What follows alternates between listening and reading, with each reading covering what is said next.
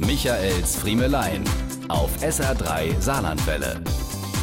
Man sucht ja immer das Fünkchen Gute in der Katastrophe. Bei Corona könnte es der Tod des Essensbons sein. Was hab ich diese Dinger mein Leben lang gehasst? Wertbons für Speisen und Getränke auf Vereinsdorf und Schulfesten. Diese Bakterienschleudern wird doch hoffentlich in Zukunft keiner mehr von Hand zu Hand geben wollen. Durchgesiffte bunte Pappe, zwei auf fünf Zentimeter groß, bedruckt noch in Sütterlin-Schrift, im Einsatz seit 50 Jahren. Entweder mit solch vielsagenden Worten wie Essen, Speisen oder Getränke oder schlicht mit dem Wert bedruckt von 25 Cent aufwärts bis 5 Euro oder eben in Pfennigen. Geschaffen eigentlich nur, um möglichst viele Kirchenchormitglieder beim Sängerfest an Ständen mit einzubinden, an denen sie sonst nichts falsch machen können. Alte Werner, der ne Kinder mal im Heiß hier die Bons verkaufen lasse, dann steht er beim Schwenker nicht in de Fiese rum.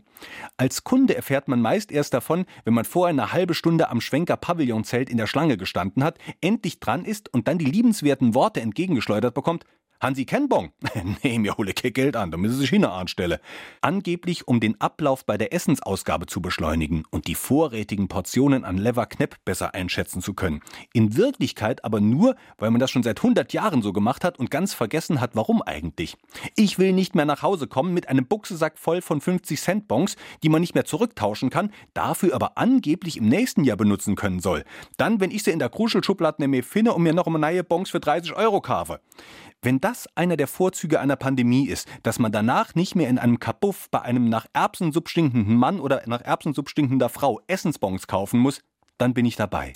Michaels Friemelein. Jede Woche neu auf SR3 Saarlandwelle.